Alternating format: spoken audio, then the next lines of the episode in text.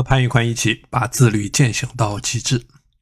在我的三百六十五天自律私塾，有学员在问，他在做事的时候念头不断，一会儿想到这儿，一会儿想到那儿，就总被打断，注意力不集中。斯坦福大学人类行为学家给出过一个颠覆认知的结论：一个人不断的丧失注意力，那他的大脑将会慢慢的被吞噬掉，他的时间、精力、专注力将会被完全的打碎。一个人要获得成功呢，首先要获得极致的专注力。专注力是效率管理的基础。那专注力高，注意力集中，干活效率自然就高。别人三个小时才能干完的活，你一个小时就能干完。你的专注力提升上来了，你会变得更有判断力，聪明、积极、勤奋、认真、努力向上，踏踏实实、认真奋斗。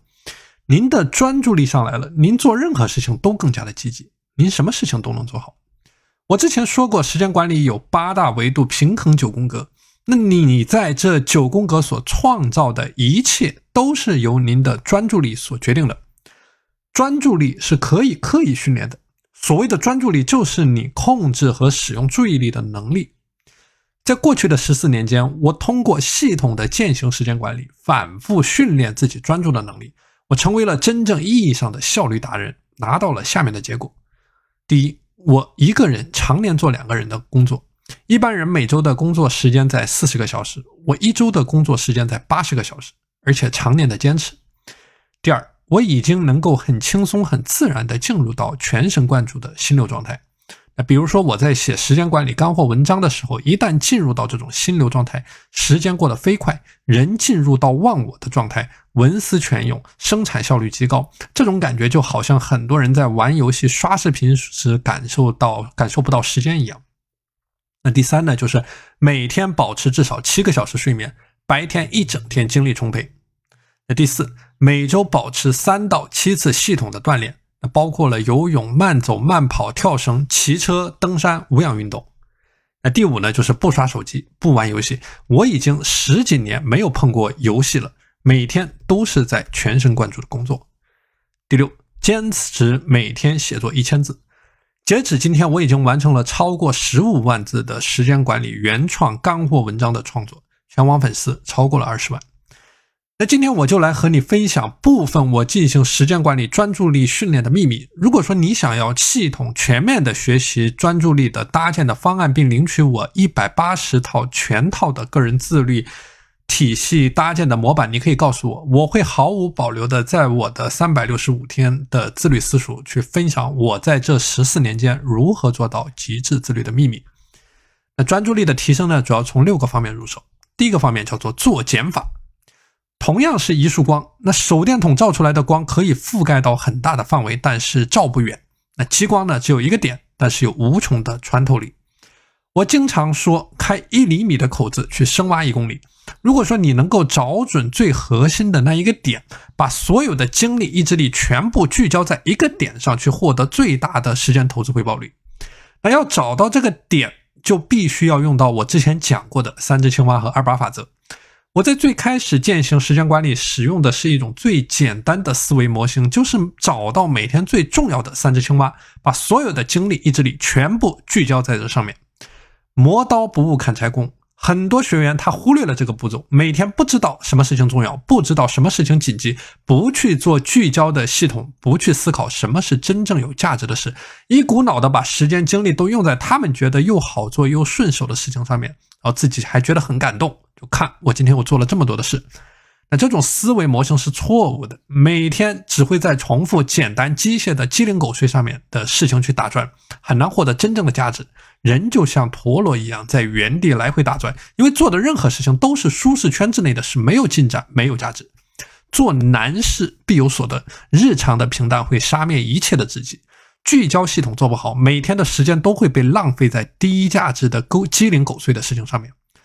所以不断的去做减法系统，我每周都有一个工作计划表，上面记录了我每周的工作任务八十个小时。我每周会不断去优化更新这个时间管理计划表，确保上面都是更重要、更紧急的任务，时间能够花在刀刃上。如果你想要领取相关的表格，可以告诉我。那第二个方法呢，叫做番茄钟。番茄钟号称是世界五大学习方法之一。如果你的专注力很差，你可以把它利用它作为工具。能够帮助你迅速的进入到工作学习的状态。番茄钟给我带来的好处就是将复杂的问题简单化，提升我对时间的感知和掌控。当我可以用番茄这种具体的事物去理解抽象的时间呢，我的工作效率就会大大的提升，而且我非常有成就感，因为你每吃掉一个番茄，你多少就拿到了一定的成果。那你每工作二十五分钟，休息五分钟，在工作的时候保持极致的专注力，激光般的聚焦，只解决一个问题，通过休息修复大脑的专注力。很多人喜欢刷手机，晚上购物，其实这些都是错误的。当你的视觉暴露在蓝光污染下，你整个人会觉得更加的兴奋，那这就会导致两个结果：第一，就是你很难从五分钟的休息时间走出来；第二，就是即使从五分钟休息时间走出来，你很难进入到工作状态。像我之前工作的间隙刷微博，对第二点是深有体会。那后来慢慢学会了五分钟高效休息术，整个人的精神状态也一点一点的变好。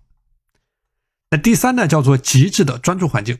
竭尽全力去创造一个高度专注的环境，去减少一切外界的干扰，比如把手机设为静音的模式，断网，准备好一切的工具、资料、喝水、上厕所。总之有一个原则，就是去控制风险，将外界可能会产生的诱惑降至最低。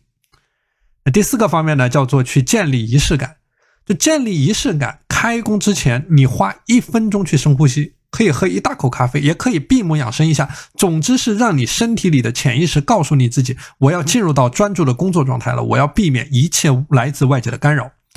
我之前是详细的介绍过如何进行深呼吸缓解压力的方式。如果你想要领取相关的模板，可以告诉我。第五个方面呢，叫做一天的时间表。你要做好一天的规划，你必须要明确你这一天要做什么事，你要解决什么问题，你要得到什么样的成果。如果说你的目标过大，那你要将其分解为一个一个可以执行的小目标。你的目标越清晰，你越能够进入到专注的状态。这个就好比走路，你越知道往哪里走，你就越知道怎么走，而不是乱走。我之前说过目标管理的短平快原则，短说的是每一个任务耗时短，你的耐心只有两个小时，那一个子任务耗时不能超过四个番茄钟。平指的是每个任务阻力要足够低。有学员在问我，是一次戒掉手机好，还是每天减少一点时间？我的答案是后者。你必须要确保你的每个任务阻力足够的低。那快呢，指的是正向反馈来的要快。那比如说我喜欢的游泳、跑步，每次锻炼后能够很快的获得多巴胺的奖赏，正向反馈来得快。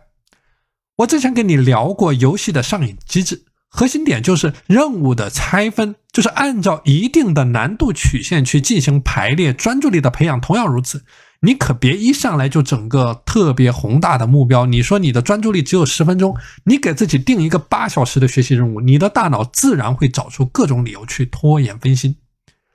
专注力和自律一样，我之前说过，一件事情要自然而然的发生，一定是它的动力远远的超过做这件事情的阻力。你专注的动力无非就是正向反馈的建立，所以不断去强化做一件事情的心理快感。那么怎么去搭建这种心理快感呢？我们之前也讲过很多。如果你想要领取前面的课程模板，你可以告诉我。而降低专注力的阻力就更简单了，你像手机开为飞行的模式，那极端的一点的故意输错开屏的密码。让你的手机锁屏，你退出某信，你关闭朋友圈，你和周围的人相互监督，你不准拿手机，你拿手机就罚款，啊，这个都是一些具体的弱化专注阻力的方法。那您可以各显神通，对症下药，只要找到你最合适的方法就可以了。那第六个方面叫做黄金的时间段，就你必须要承认你在一天当中的精力是极度有限的。错误的精力分配导致的后果就是，你面对一天二十四小时的工作生活的任务，常常会感到崩溃。你一天的时间就好像经历了一场战斗，又累又乱，拿不到任何的结果。在我还没有找到正确的精力管管管理方法的时候呢，我每天下班回家只想瘫在床上，我什么事情都干不了。有的时候我还会累得睡不着。所以你需要找到你身体的节律，然后将精力管理极致的放大，获得最大的时间投资回报率。你晚上睡觉的时候，就相当于在给大脑洗澡。你早上起床后的大脑是最干净、效率最高的。上午的工作效率是晚上的四倍。我起床后的两到三个小时呢，是我大脑最清醒、效率最高的时间段。我会在这个时间段去完成最困难的事。那这样的好处就是能够让我一鼓作气，很快拿下。每个人的情况不一样，但是有一个原则，就是找到你的黄金时间段之后，你要把它投资在最困难、价值最高的事情上面，那以最高的专注力和效率去产生最大的成果和时间的投资回报率。好的，今天的内容和你分享到这里，我是潘宇宽。如果你想要加入到我的自律私塾，可以告诉我。我们下期节目再见。